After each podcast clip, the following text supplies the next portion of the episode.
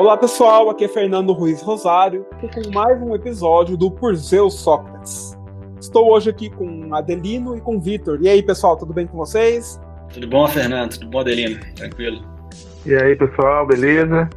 Então, Fernando, vamos, vamos lá. Você que é o especialista no assunto, começa a aí, começa a dar um panorama geral para a gente sobre o tema de hoje e como que a gente vai discutir. Então, o tema de hoje, gente, é sobre livre-arbítrio. E não tem como falar sobre livre-arbítrio sem falar um pouco sobre determinismo, né? O que, é determinismo? Bom, é, determinismo ele pode ser visto como uma teoria científica que diz o seguinte: que dado os fenômenos, dados os fatos que nós conhecemos hoje, mais as leis da natureza, é sempre possível prever com, com exatidão como será o futuro. Ou seja, o futuro ele depende de fatos passados que nós não temos como alterar, né? Nós não temos acesso ao passado, não temos como alterar o, o passado e certas leis da natureza que porventura a gente sequer conheça, a junção dessas duas coisas determina como será o futuro. Essa é uma uma forma de, de, de, apresentar o determinismo, a questão é entender como que isso impactaria na, no próprio ser humano e no seu processo de tomadas de decisão. Uma teoria determinista profunda vai dizer, em última instância, que não existe livre-arbítrio, pelo menos não da maneira como nós entendemos livre-arbítrio né, tradicionalmente. Que maneira é essa de entender livre-arbítrio, de entender liberdade? O Vitor, no programa passado, fez um, um panorama. Uma das maneiras de entender livre-arbítrio é pensar a ausência de um empecilho. Né? Então, o ser humano é livre quando ele faz o que ele quer, por assim dizer, mas não há nenhum empecilho, não há nenhum impedimento para que ele haja de uma determinada maneira. Agora, outra maneira de pensar livre-arbítrio é pensar em o que é esse querer, o que é essa vontade de fazer alguma coisa. Quem que é o autor dessa vontade, quem que é o autor desse querer fazer. Então, em última instância, a gente está falando aqui em agência é pensar no, no ser humano como aquela pessoa que origina de um determinado curso de ação. Então, assim, né, de uma maneira bem simples, esse, essa uma breve exposição né, do, do que a gente vai discutir aqui hoje. É, e para contrastar com essa imagem de determinismo que o Fernando está apresentando, é sempre bom ter em vista a oposição, a posição oposta, que é o indeterminismo. E esse indeterminismo pode ser caracterizado de duas formas diferentes. Um, que é uma visão um pouco mais forte, vamos dizer assim, é uma tese sobre o funcionamento do mundo. É justamente uma negação disso que o Fernando apresentou como sendo o determinismo. O indeterminista, aquela pessoa que acha que o mundo é indeterminado, vai dizer que os eventos da natureza, da realidade, eles têm uma indeterminação que é intrínseca a eles. Eles são aleatórios, ou talvez imprevisíveis. É como se tudo acontecesse ao acaso. Nada pode ser previsto simplesmente porque há uma regularidade na natureza. Não, as coisas vão acontecendo de forma totalmente imprevisível. Essa é uma forma de indeterminismo que explica toda a realidade da natureza, do mundo, do universo, como se fossem fenômenos aleatórios.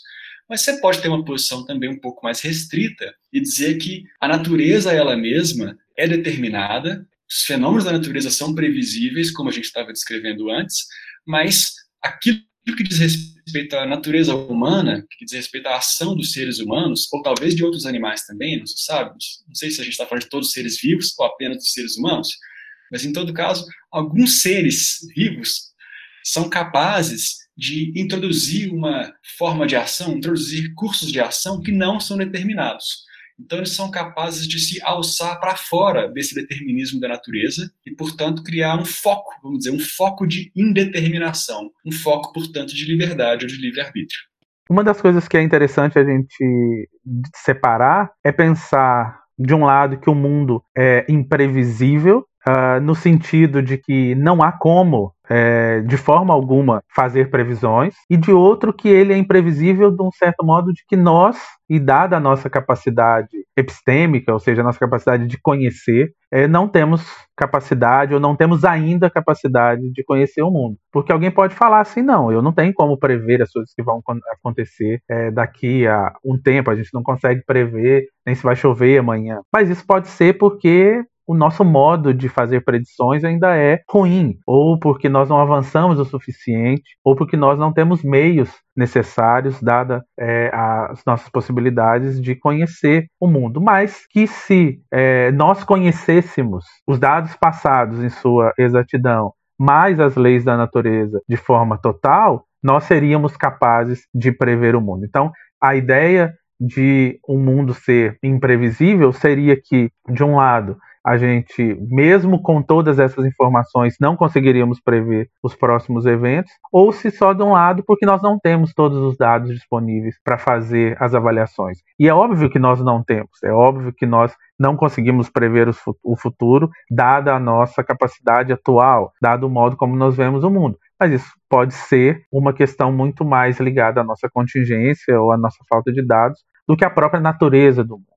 E... E, aí, e, aí, você toca num ponto muito interessante, Adelino, que é justamente isso. O, no, o, desconhecimento humano de um determinado fenômeno não significa que esse fenômeno não exista. E esse fenômeno, é, é, eu chamei aqui de leis da natureza, mas aí leis da natureza pode ser entendidas, pode ser entendida aqui ao gosto do freguês. Você pode colocar uma figura de um deus que controla toda a humanidade e que determina o rumo que as coisas acontecem. Então, não necessariamente as leis da natureza são aqui leis físicas. Isso na história da filosofia teve é, diversas maneiras de entender como que essa como que essa determinação poderia acontecer. E é um problema clássico da filosofia, pelo menos desde a filosofia medieval. Mas é, nesse curso de ação, é importante a gente também prestar atenção, e talvez tenha faltado eu dizer, que uma maneira clássica de pensar livre-arbítrio é pensar o seguinte: que num dado momento eu tenho que ter opção de fazer, de agir de outra maneira. Se o mundo é determinado, é, num dado momento X da minha vida, eu não tenho opção de agir de uma maneira diferente daquela que eu agi. Ou seja, eu não tenho opção. Mesmo que o meu narrador pessoal me conte uma história, né, para mim mesmo, de que eu decidi agir por X, mas que eu tinha a opção de fazer não X, vamos trocar X por um evento prático. Eu estou aqui diante de um bolo e eu tenho a opção de comer o bolo ou não comer o bolo. É, eu decido comer o bolo, mas eu conto para mim mesmo que eu tinha a opção de não comer o bolo. Bem, se o determinismo nesse sentido forte for verdadeiro, eu comi o bolo, eu tive, eu contei para mim mesmo, né, a ideia de que eu poderia ter escolhido fazer de outra maneira, mas na verdade eu não tinha a possibilidade de agir de outra maneira, só tinha a possibilidade de agir daquela maneira. É o que a gente chama aqui de uma bifurcação. Então, se o determinismo for verdadeiro, não há condições reais de haver uma, uma bifurcação no curso das ações. Isso talvez seja explicado, se a gente for pensar por que isso acontece, talvez seja por uma tese determinista forte, a gente poderia dizer, me corrija se eu estiver errado, que se o universo é determinista e se o universo é, tem as suas leis e é composto, enfim, de matéria, e se a nossa própria existência também é constituída de matéria, e uma matéria que, de certa forma, está é, agindo ou está se desenrolando de uma forma determinista, nós também somos apenas um passo, um dado a mais desse mundo que é feito, enfim, de matéria, né? Nós queremos nos colocar enquanto seres humanos como seres diferentes, mas é, se o universo físico é determinista e se o nosso cérebro é físico, ele está nesse universo determinista, aparentemente, então, nós estamos apenas é, fazendo como um, dominó, né? Que você joga, o primeiro dominó cai e todos os outros vão caindo de um a partir de um ponto de vista geral. E, e eu acho que a grande questão é a gente pensar se há oportunidade, se há alguma outra alternativa em relação a isso. A gente falou no último programa, e eu acho que isso é um pouco claro, que na filosofia a gente tem poucos consensos. É, mas na física a gente tem alguns consensos um pouco maiores. Parece que a gente tem bons motivos para acreditar que pelo menos o mundo físico, o universo físico, é regido por leis deterministas. Eu acho que o ponto é a gente pensar até que ponto isso influencia no nosso arbítrio ou não, no nosso capacidade de escolher ou não. Ainda que o mundo físico seja determinista, ainda que o nosso cérebro seja físico, será que a gente ainda pode pensar que nós temos alguma liberdade? Esse é um ponto que talvez vá, é, vamos tratar mais no próximo bloco.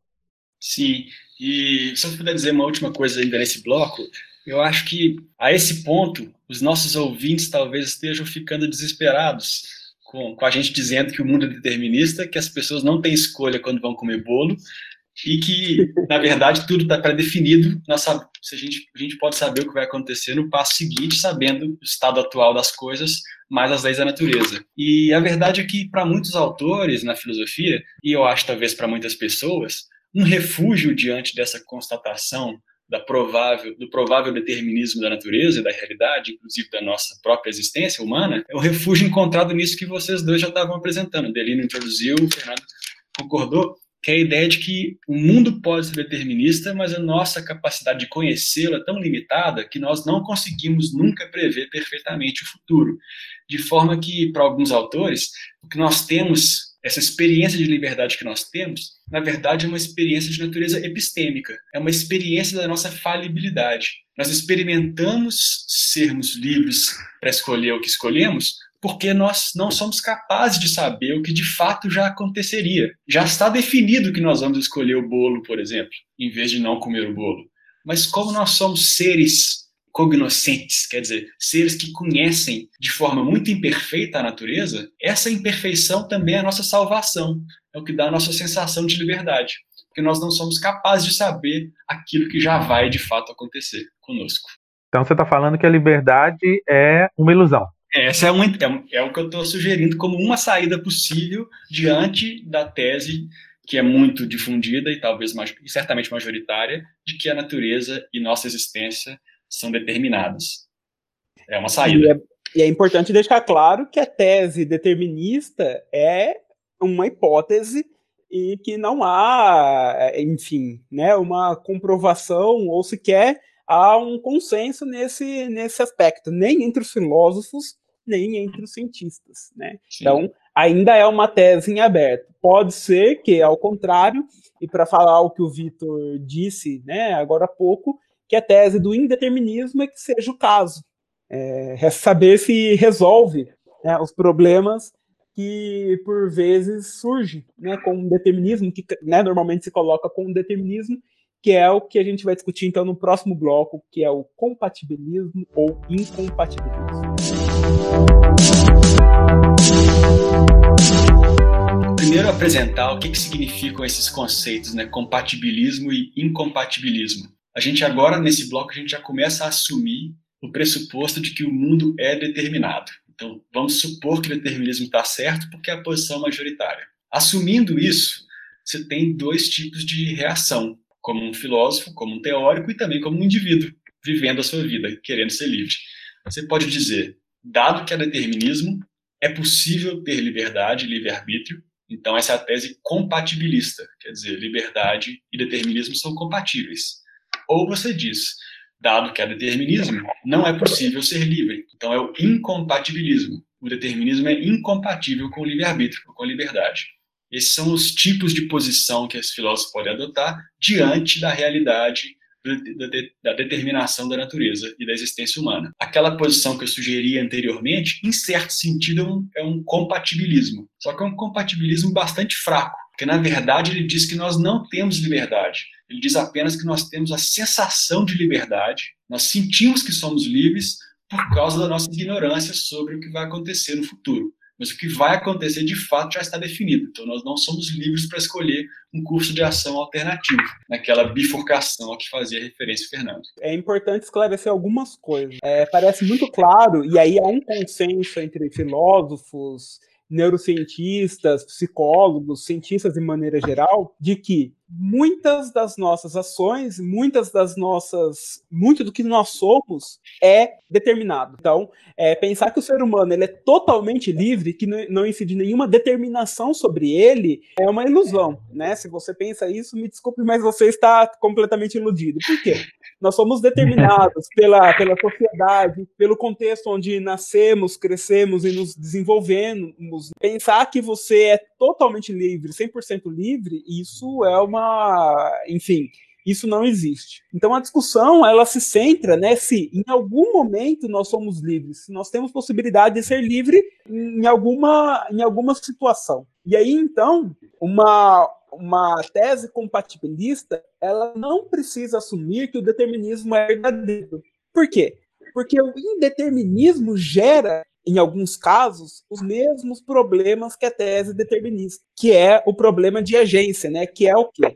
E diante do bolo, eu posso decidir ou não comer o bolo, mas se o processamento pelo qual eu faço aqui no meu cérebro para decidir se eu como ou não o bolo, se sobre esse processamento eu não tenho controle, ou se esse processamento ele não provém de mim mesmo enquanto agente, é, ou seja, se a tese indeterminista for verdadeira, como é que eu posso compatibilizar de fato um livre-arbítrio com o indeterminismo? Então parece que o mesmo problema que o determinismo gera, que é a falta de agência, o indeterminismo também pode gerar. Então, de saída, né, muitos teóricos compatibilistas, eles não assumem nem, o, nem a verdade do determinismo ou do indeterminismo. Por quê? Porque o problema, em última instância, da que a gente vai falar logo após, né, que é da responsabilização moral, ele, é, ele permanece em qualquer um dos dois cenários.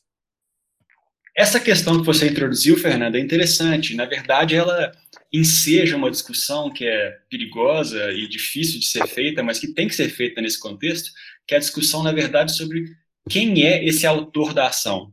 Claro que toda discussão sobre o livre-arbítrio é essa, no fundo, né? Nós estamos querendo descobrir se sou eu que sou o autor das minhas decisões ou é a minha genética, ou é a influência social que eu sofro, ou quem sabe são os meus pais que me legaram os meus genes, ou será que é a minha espécie, os meus ancestrais, ou será o Big Bang que causa a minha ação, né? O Big Bang que é essa explicação primeira para todos os fenômenos naturais na tradição dos físicos mais aceita. Então, será que o Big Bang causou tudo que aconteceu depois dele, inclusive a minha escolha agora pelo bolo, pelo, por roubar o banco ali na esquina, né? O que, que é a, a fonte da ação? É isso que importa, né? Portanto, quando a gente está nessa discussão sobre o agente, ou o ator, ou o autor da ação, é, essa discussão pressupõe que o nível correto de análise é o nível do agente, ou do ator, ou da pessoa, do indivíduo. Sendo que, para muitas pessoas que defendem o determinismo da natureza, vamos dizer, os físicos ou outros cientistas da natureza, eles não estão pensando em termos de pessoas, eles estão pensando em termos de partículas, átomos ou coisas ainda menores, das quais, dos quais as pessoas são compostas. As pessoas são compostas. Mas, digamos que o, o o nível de análise não é o das pessoas, não é o nível em que, as, em que existem crenças, desejos, vontades, tudo isso já é num nível macroscópico, de pessoas de tamanho grande, vistas a olho nu, visíveis a olho nu. Mas o físico está interessado em partículas. Por que, que a gente fala de agente? Quem, quem é esse tal de agente? O físico não está interessado nisso, ele está tá interessado em causalidade da natureza, de átomo causando átomo. É, boa, boa pergunta, e eu não sei se eu sei te responder de uma maneira. Não sei se eu sei te responder, né? E eu vou tatear aqui, né? Não sei se de uma maneira que seja tão claro.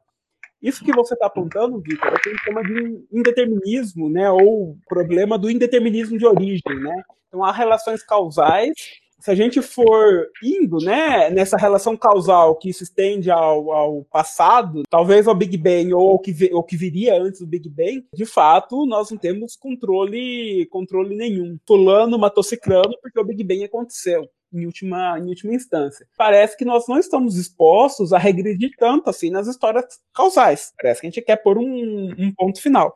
Então, eu vou recorrer aqui agora ao John Martin Fisher, né, que é um autor que eu estudo, que ele faz uma analogia com um jogo de cartas. Então, você está jogando na mesa com os amigos, você recebe cartas e decide fazer uma determinada jogada, né? Jogar uma, uma carta naquele momento. Estar no controle, ser agente, você não precisa ser o, o carteador, a pessoa que deu as cartas, você não precisa ser a pessoa que fez as cartas, você não precisa ter controle sobre toda a ação, sobre todo o conjunto, porque isso seria uma exigência metafísica muito grande. E não é isso que nós estamos analisando. Nós estamos analisando uma história real.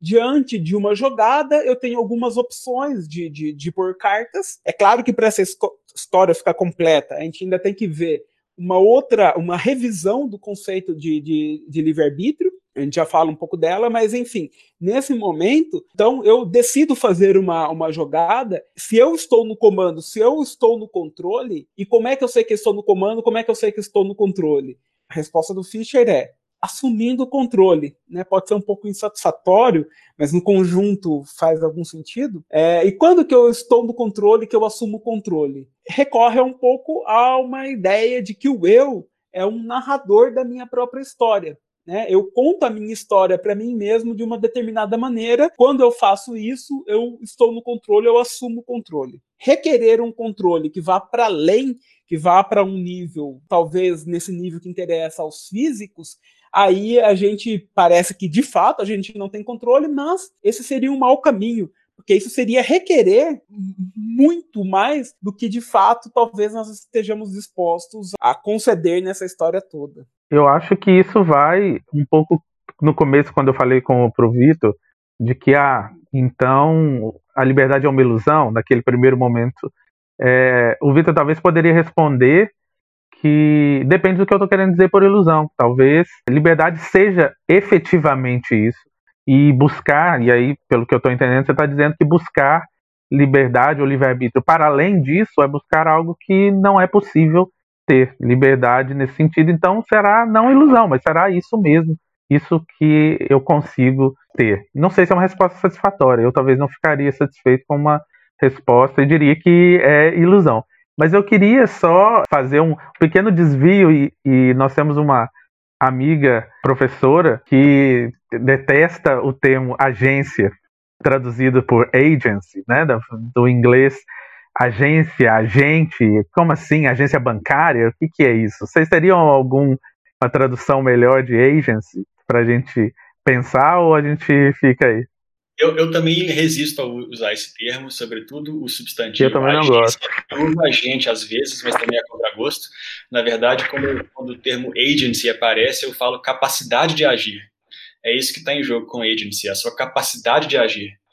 É, mas aí é importante a gente entender que quando a gente faz essa tradução, né, meio translation, né, do inglês para o português, na verdade nós estamos criando um vocabulário técnico. É. Hum, é, é pode soar estranho na, em português, mas é, fale aí o nome de um composto químico usado né, na química ou nomes da biologia vão soar estranhos para mim também. Então, é, falar que eu gosto. É, não sei se eu posso emitir um juízo de valor de gosto ou não nesse sentido. Eu, é, mas é o que a gente acaba utilizando nesse sentido, é um vocabulário técnico mesmo. É. Eu queria puxar aqui, Vitor, antes de você falar só aquilo que eu falei agora há pouco. A gente está falando de compatibilismo. Nós não estamos falando mais aqui, não necessariamente, ou na maioria dos compatibilistas que eu conheço, em livre-arbítrio no sentido de estando diante de uma bifurcação, poder escolher fazer de outra maneira. Fischer, mas antes do Fischer, o Frankfurt, é, ele, ele propõe que não ter a possibilidade de agir de uma maneira diferente não significa não ter livre-arbítrio. E essa talvez seja uma maneira de reformar, de mudar o conceito de livre-arbítrio que, historicamente, né, que, que, que, a tradição nos traz. Porque a tradição sempre nos coloca o livre-arbítrio no sentido de poder agir de uma maneira diferente. Como que funciona isso? E aí tem a ver com essa história de agência que nós estamos falando aqui. Eu vou usar um exemplo de, de Frankfurt, né, que são vários exemplos que ele utilizou. Os casos Frankfurt. É, os casos dele, né, é de Frankfurt, que são criticáveis, enfim, mas que, enfim, nos ajudam a, a compreender um pouco essa história de ser detentor de livre-arbítrio sem necessariamente ter a capacidade de agir de outra maneira. Né? O Dr. Black é um neurocirurgião né, muito capaz. Ele sabe muitas coisas que a gente nem sabe que a, que a neurocirurgia é capaz de fazer e ele é muito preocupado com o resultado das eleições do Brasil. Né? Já estou adaptando aqui o caso do, do Franco. Ele pega, então, vamos dar um nome aqui para o Eduardo. Né? O Eduardo é o sujeito que o Dr. Black está analisando e, e ele pensa o seguinte: bom, eu quero que o Eduardo vote para o Fernando Haddad. Se o Eduardo decidir votar para o Bolsonaro, então eu vou intervir. Bom, sem que Eduardo saiba, ele implanta um mecanismo no cérebro do Eduardo que possibilita ao Dr. Black saber, né, com alguma antecedência, em quem o Eduardo vai votar. Se o Eduardo decidir por si próprio votar no Fernando Haddad, o Dr. Black não faz nada, ele só fica observando, o Eduardo vai lá e vota no Fernando Haddad. Porém, se em algum momento né, esse dispositivo hipotético né, que o Dr. Black implantou na cabeça do, do Eduardo, no cérebro do Eduardo, apontar que o Eduardo quer votar para o Bolsonaro, então o Dr. Black intervém né, com um código lá no mecanismo que ele criou e o Eduardo não vota para o Bolsonaro, vota no Fernando Haddad. Ou seja, ele intervém no curso de ação do Eduardo. Se o Eduardo decidiu votar no Fernando Haddad, ele não tinha opção de fazer outra coisa. Ele não tinha opção de votar no Bolsonaro. Por quê? Porque o Dr. Black interveio né, naquele mecanismo. Porém, então, se ele decidiu votar no Fernando Haddad, ele não tinha opção de fazer outra coisa. Porém, parece que ele foi livre em se decidir em votar no Fernando Haddad. Então, esse caso comumente é utilizado para dizer: olha, eventualmente você pode ter livre-arbítrio, você pode ser um agente, mesmo que em um determinado momento, né, no curso da ação, você não tinha a possibilidade de fazer outra coisa eu acho que você vai saber melhor que eu, mas essa tradição, Frankfurt, Fischer e outros, são autores que estão dizendo, tudo bem, então, existe o livre-arbítrio, mesmo no contexto de determinismo, porque aquela ação em particular, diferentemente de outras em que não houve livre-arbítrio, é uma ação em que foi a pessoa, uma ação que a própria pessoa decidiu fazer. Mesmo Exato. que ela não tivesse alternativa, mas ela decidiu, é uma decisão da vontade da pessoa. O que as, os críticos vão dizer, e eu entre outras coisas, e tem a ver com aquilo que eu falava antes, é que, muito bem, mas como que essa vontade foi formada, a vontade da pessoa? Como que a própria pessoa se tornou a agente que ela é? Ela não foi livre para se tornar, para ter as vontades que ela tem. Isso é um dilema. Aí você respondeu muito bem dizendo, não, a gente não pode regredir para sempre, né? A gente tem Exato. que circunscrever aqui a situação a um contexto específico de ação e ver se a pessoa é livre ou não. Esse é um jeito de sair desse problema de de qual é o nível de análise e do regresso.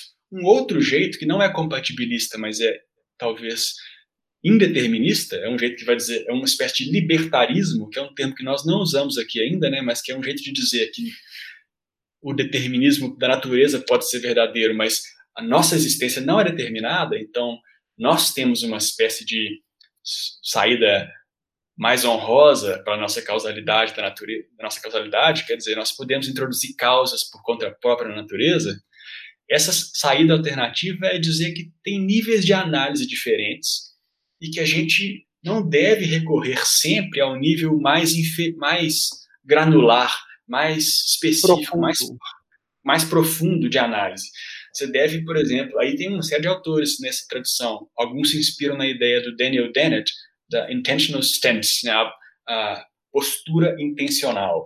Então tem um livro de um autor recente, o Christian List, de 2019, se não me engano, chama Free Will, uma defesa, que é justamente essa ideia.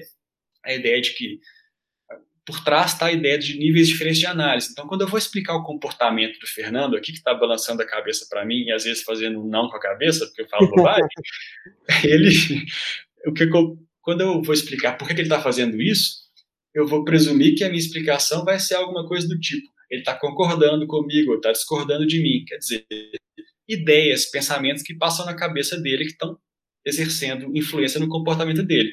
Eu não vou fazer uma explicação sobre por que ele está balançando a cabeça, dizendo: olha, certos átomos se moveram de tal forma, geraram tal reação química e produziram tal transformação da natureza que significa vemos agora uma cabeça movendo. Não, quando a gente faz uma explicação de comportamento, a gente faz uma explicação como um sociólogo, como um psicólogo, uma explicação que está no nível dos, dos agentes completos, dos indivíduos, dos seres humanos completos vivendo em sociedade e agindo. Quando um físico faz uma explicação, um químico faz uma explicação, ele tem outro nível, outra, outro olhar para outros fenômenos, outros aspectos da mesma natureza.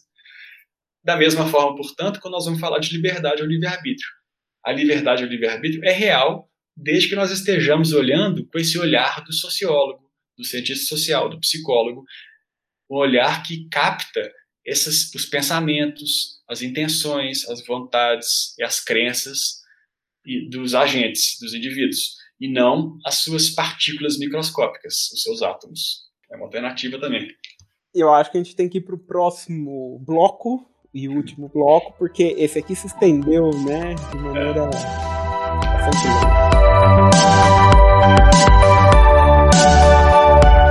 Bom, nesse bloco vem uma, uma questão que é responsabilização moral, que eu acho que é talvez um ponto muito interessante, talvez até o mais interessante, sobre o qual a gente possa até falar um pouco mais.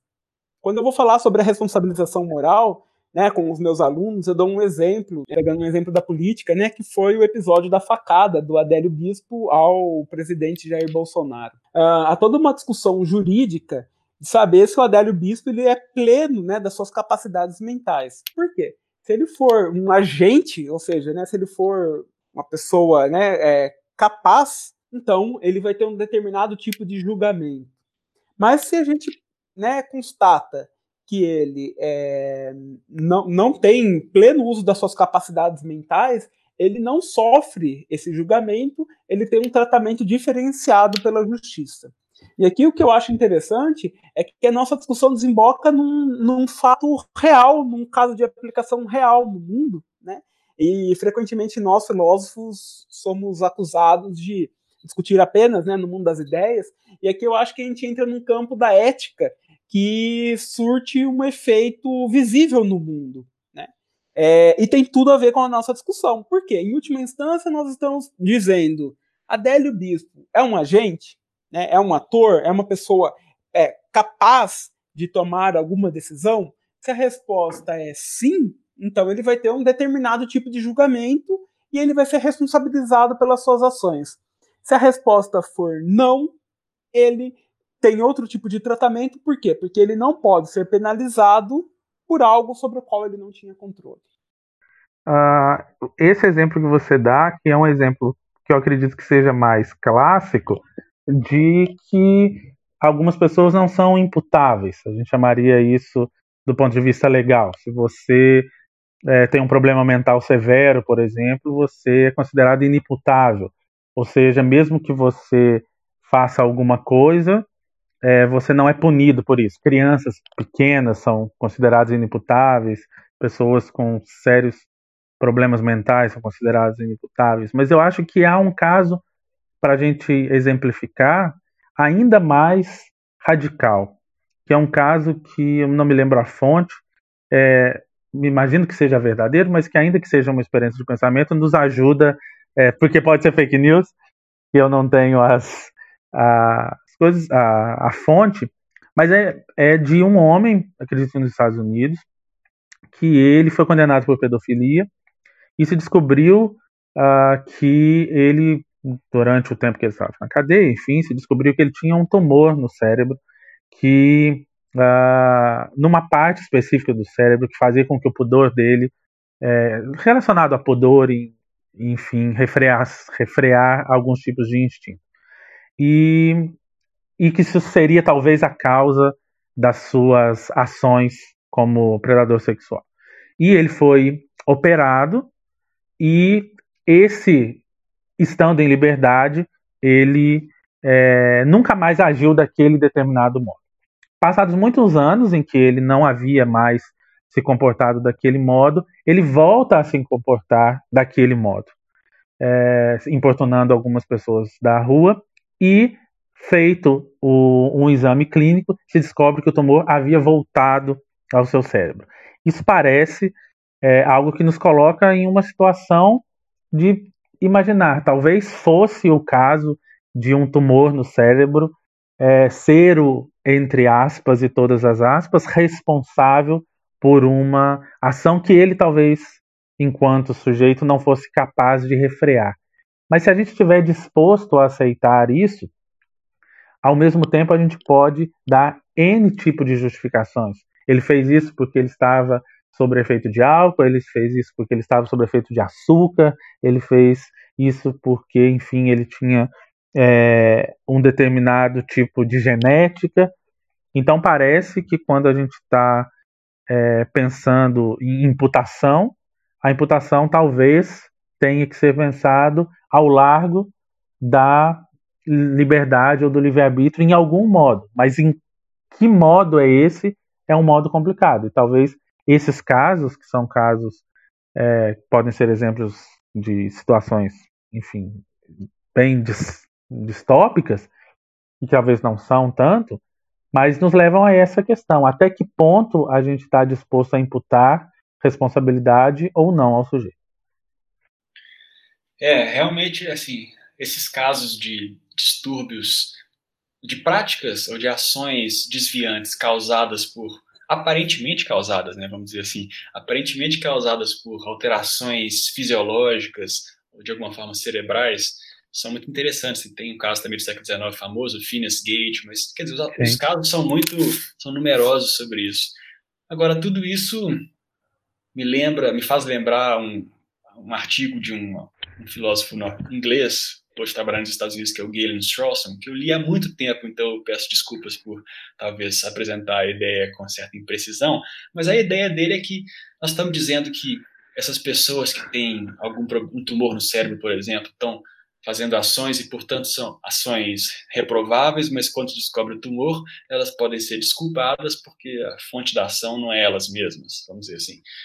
Mas ele diz, esse Galen Strawson, algo do tipo, olha, a responsabilização moral, se nós queremos pelo menos fazer responsabilização olhando para responsabilizar esses agentes quando eles estão em sua plena capacidade, é uma furada, isso não vai acontecer, ela é, é impossível de ser feita corretamente. Porque mesmo aquele agente em sua plena capacidade, sem nenhum tumor interferindo no seu cérebro, que está maravilhosamente bem funcionando, ele não tem escolha de ser aquela pessoa que ele é. Então, é verdade que fui eu que fiz aquela ação, cometi aquele crime, mas eu não escolhi ser como eu sou, eu não escolhi minha genética, eu não escolhi a minha identidade, eu não escolhi ser a substância pensante que eu sou, eu não escolhi ter a alma que eu tenho. Quer dizer, qualquer teoria que você quiser escolher para definir a individualidade das pessoas, a própria pessoa, ela mesma, não é a responsável por essa sua identidade. De forma que, se você quiser determinar que responsabilização moral ou responsabilização legal tem que estar vinculada à ideia de eu sou o autor da ação, porque sendo a partir de mim que a ação foi feita, eu de alguma forma posso me responsabilizar por essa ação, esse, todo esse projeto é, é bastante problemático, porque eu não escolho ser quem eu sou. Tem, os traços que me definem são alheios a mim, não são da minha escolha. De forma que, para mim, isso é uma, uma forte pressão no sentido oposto de, de escolher, determinar como e quando responsabilizar moralmente ou legalmente os indivíduos de uma sociedade. Eu acho que talvez a gente acabe tendo que optar por responsabilizar moralmente ou legalmente as pessoas quando elas fazem ações que são desviantes daquelas que nós esperamos de alguma forma, quando elas se desviam demais de uma certa regra de convívio social que nós achamos adequada. Não tanto porque nós, não tanto portanto, porque elas fizeram alguma coisa que é realmente em última instância algo que elas escolheram fazer, mas simplesmente porque é um comportamento que nós queremos tolher para o bem da sociedade de alguma forma. Adelino, é, é possível responder essa sua questão? Porque parece esse cara que, que teve um tumor que supostamente teria agido de uma determinada maneira pelo tumor, é, bem, é, é um problema, mas é um caso diferente do cara que ingeriu é, álcool por si próprio, por, porque quis, ou que se injetou, ou que usou, fez qualquer uso de alguma droga, sabendo que usar determinada droga traz consequências. Embora, se ele não tivesse usado uma droga, que seja o álcool, seja outra, ele não teria agido de uma determinada maneira, mas a partir do momento que ele faz o uso da droga, ele é responsabilizável pela sua ação, né? É, enfim, isso dá para ser detalhado, né? Mas basicamente é isso. Mas então, Fernando, eu acho que uma questão a gente acabou não respondendo é que se a gente está disposto a imputar, a gente não está disposto a imputar ao Adélio, por exemplo, é, responsabilidade moral ou legal é, pelos seus atos, porque o cérebro dele, de último caso, funciona de um modo defeituoso, ou seja, ele é esquizofrênico e tem problemas mentais, a gente também não estaria disposto a imputar responsabilidade ao pedófilo que tem um tumor no cérebro. cérebro. Mas parece que ao pedófilo a gente está disposto a imputar responsabilidade. Então, qual é o critério, qual seria a linha demarcatória que nós utilizaríamos para imputar responsabilidade ou não diante de um determinado caso? Eu acho que esse é um, uma questão que a gente ainda não tem uma boa resposta para ela. Olha, Adelino, eu acho que do ponto de vista legal jurídico não tem como fazer essa análise, mas a gente pode fazer, né, do ponto de vista filosófico. Se de fato nós estamos dizendo que pessoas que não possuem agência não podem ser responsabilizadas pelas suas ações e se de fato fica comprovado que a ação desse sujeito, desse senhor, foi desencadeada por algo sobre o qual ele não tinha controle, mesmo que o ato dele seja vil, né, que é o ato de, de provocar um abuso sexual contra uma criança, ainda então nesse caso ele não é responsável pelo seu ato, né? É, é pelo menos é dessa maneira que eu que eu vejo.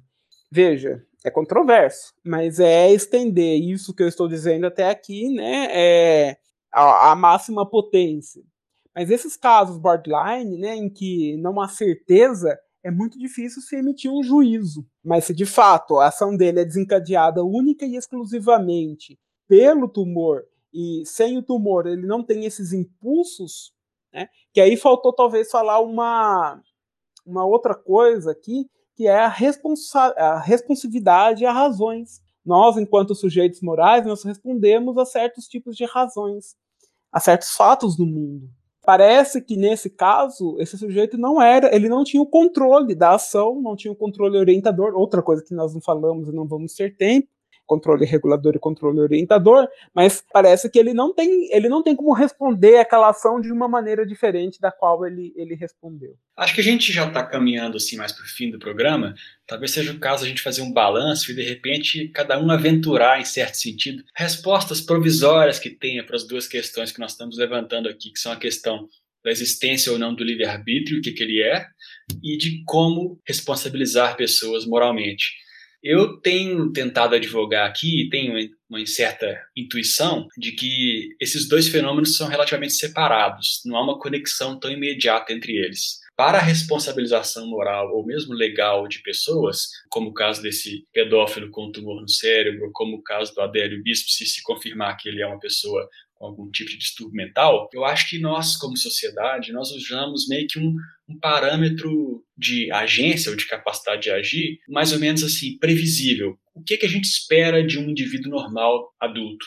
Se uma pessoa sai muito dessa capacidade de, de, se comportar como um indivíduo normal adulto, ter controle sobre suas ações nesses sentidos corriqueiros da ação, aí a gente, a gente sabe por que, que essa pessoa sai disso, por exemplo, a presença de um tumor ou a presença de um distúrbio psiquiátrico diagnosticado. Se ela sai muito dessa expectativa, essa pessoa está desculpada. Se ela não sai e faz uma comete uma infração, nós a responsabilizamos moral e legalmente. Agora, do ponto de vista efetivamente metafísico, da realidade da liberdade, da realidade dessa capacidade de agir, acho que a questão é mais profunda e a responsabilização moral e legal nem precisa de tomar decisão sobre isso. A gente pode continuar operando como sociedade com essa imagem mais ou menos aproximada do que é a liberdade ou do que é a capacidade de agir, a agência. Se a pessoa sair muito disso, a gente pune ou não, se ela tiver um distúrbio ou não. Com relação a, falando então isso é a minha posição sobre liberdade, sobre responsabilidade moral e legal.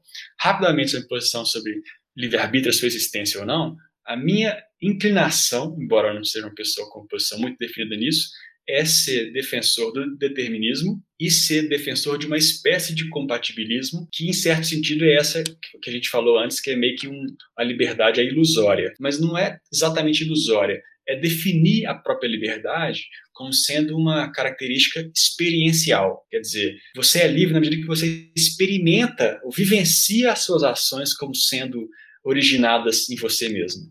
É um modo de experimentar a sua realidade em primeira pessoa, visto de dentro, você olhando de dentro da sua cabeça para a sua realidade, você experimenta certas ações como sendo livres e outras como tendo sido feitas por causa de impulsos que você tem, você cedeu a tentações ou mesmo porque você foi obrigado por uma outra pessoa. Essa, para mim, que é a necessária noção de, de livre-arbítrio.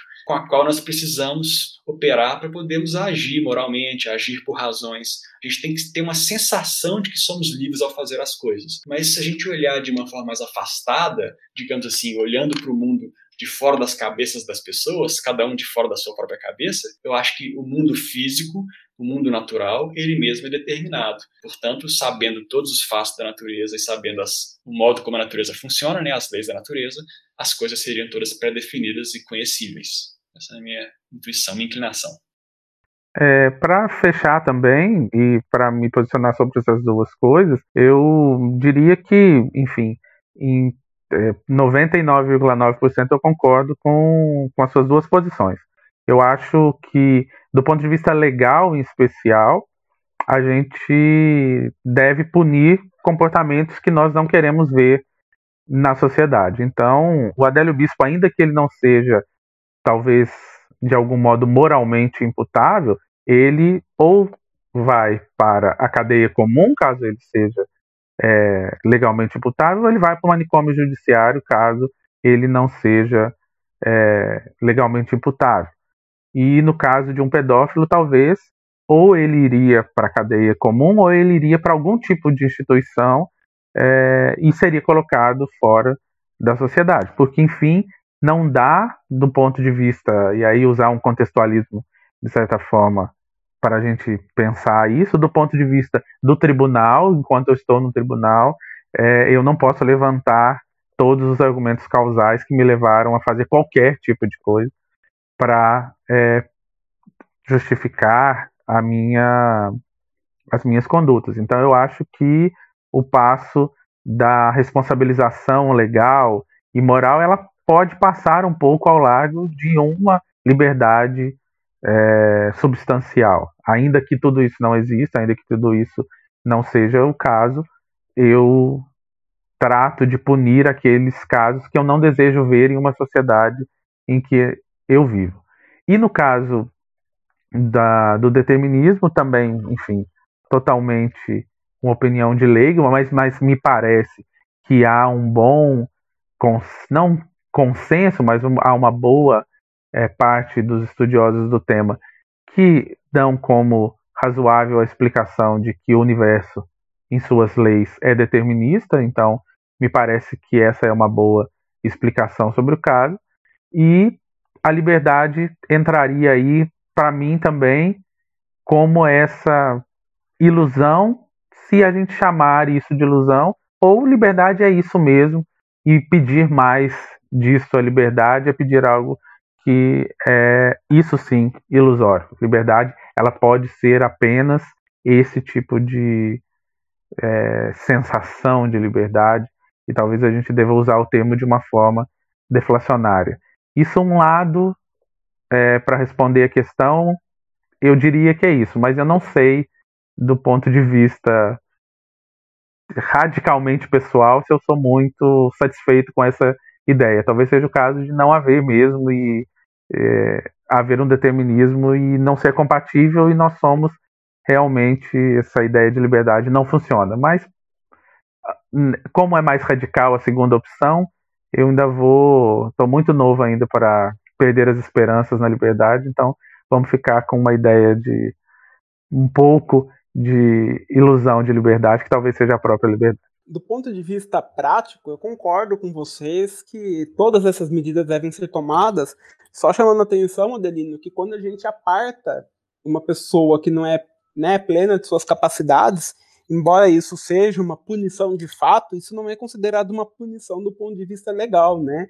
Isso é considerado apenas você apartar essa pessoa, para evitar que essa pessoa haja de maneira que prejudique a sociedade. É, isso não é visto exatamente como uma punição. Agora, sou um compatibilista no sentido de que acredito que é possível pensar livre-arbítrio de uma maneira deflacionada, né, de uma maneira em que não se faça tantos requerimentos metafísicos, ou seja, é, eventualmente podemos estar em situações em que não temos opção de fazer de outra maneira, mas ainda assim estamos no controle. Sobre a tese do determinismo, eu não tenho tanta certeza que o mundo seja determinista, né? E isso porque, pelo menos desde a da descoberta né, da, da, da mecânica quântica, Parece que há um tanto aí de fenômenos que permanecem indeterminados. Quanto mais nós nos debruçamos sobre eles, menos a gente consegue não exatamente compreendê-los, mas determinar, né, certas coisas. Tudo isso para dizer que sobre o determinismo eu não sei. O que eu sei e o que eu defendo, né, é que uma, te uma tese compatibilista ela é importante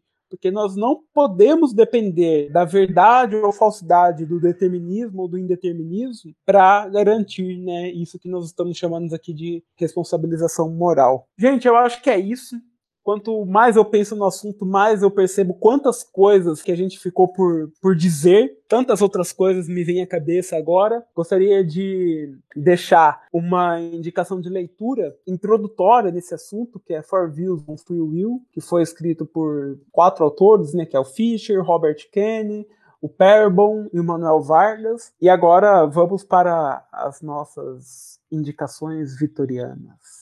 Muito bem, eu já recomendei no nosso primeiro episódio música popular brasileira e teatro brasileiro no canal do Sesc de São Paulo no YouTube. E depois, no segundo episódio, recomendei cinema brasileiro vindo de contagem na região metropolitana de Belo Horizonte. Agora, nessa semana, eu vou fazer uma recomendação para os amantes da música clássica, ou música erudita, ou música de concerto, como quiserem. Eu vou recomendar o canal do Wigmore Hall.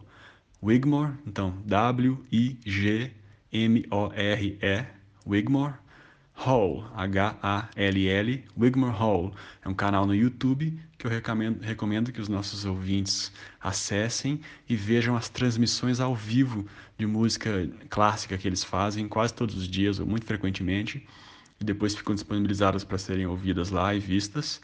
São transmissões de apresentações de música de, de câmara. Quer dizer, música de câmara é uma música clássica para formações pequenas, por exemplo, um trio, um duo, um quarteto, por exemplo, um quarteto de cordas. E o Wigmore Hall é um dos lugares privilegiados do mundo para apresentações desse tipo, de música de câmara. Eu recomendo, portanto, muito que as pessoas assistam essas apresentações, porque são alguns dos melhores músicos do mundo tocando lá. E eu vou recomendar só a título de exemplo, mas a verdade é que todo o material lá é muito bom. Vou recomendar, por exemplo, a apresentação do dia 10 de junho, que foi do Steven Isserlis tocando violoncelo, acompanhado da Mishka Rushdie Moment tocando piano. Eles tocaram Beethoven, Robert Schumann, Gabriel Fauré. Mas também vou recomendar uma outra apresentação do mesmo canal, que é uma apresentação sobre uma música que é um pouco exemplar da música do começo do século XX eh, europeia, que é o Pierrot Lunaire, do Schoenberg. E é uma música difícil de entender, mas eles têm lá uma apresentação chamada Inside the Score,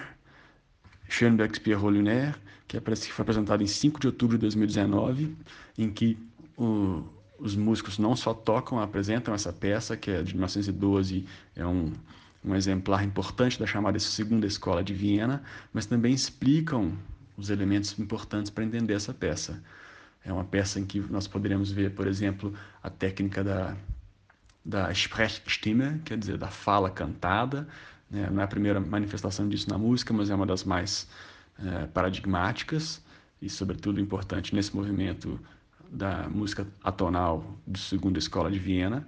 E vou também, por fim, recomendar uma apresentação que é mais música, em certo sentido, mais música popular, que é uma apresentação de música de inspiração, digamos, indiana, do sul da Índia, Trata-se de é, a, seguinte do VJ Iyer presenting presents apresentando Ritual Ensemble ritu, ensemble ritual em que uma pessoa vai tocar saxofone, uma outra vai tocar piano, uma cantora com estilo de canto indiano e uma outra pessoa tocando instrumento de percussão também é, indiano, sul indiano.